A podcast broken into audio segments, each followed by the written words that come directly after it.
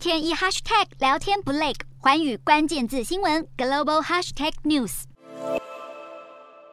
日本首相岸田文雄将在十号进行内阁改组以及自民党内的人事调整。根据日媒报道，自民党人事方面，副总裁麻生太郎以及干事长茂木敏充都将获得留任，而现任经济产业大臣秋生田光一则可能被任命为自民党政调会会长。秋生田在自民党内隶属最大派系安倍派，曾被视为安倍的左右手。岸田安排秋生田接任，被视为展现对安倍派的重视。至于内阁方面，官房长官松野博一、外务大臣林芳正、财务大臣铃木俊一都将获得留任，而安倍晋三的亲弟弟防卫大臣岸信夫则因为健康问题将被撤换。岸信夫曾坦承与南韩统一教有关联，可能也是他不再留任的因素之一。而新的防卫大臣据传会是日本亲中派前首相福田康夫的儿子福田达夫。根据 NHK 八号的民调数据显示，民众对于岸田的支持度下降到百分之四十六，是上任以来的最低点。而共同社在七月底的一份电话民调，更凸显岸田的支持度从七月十号众院胜选时的最高点百分之六十三点二，急速下滑了百分之十二点二。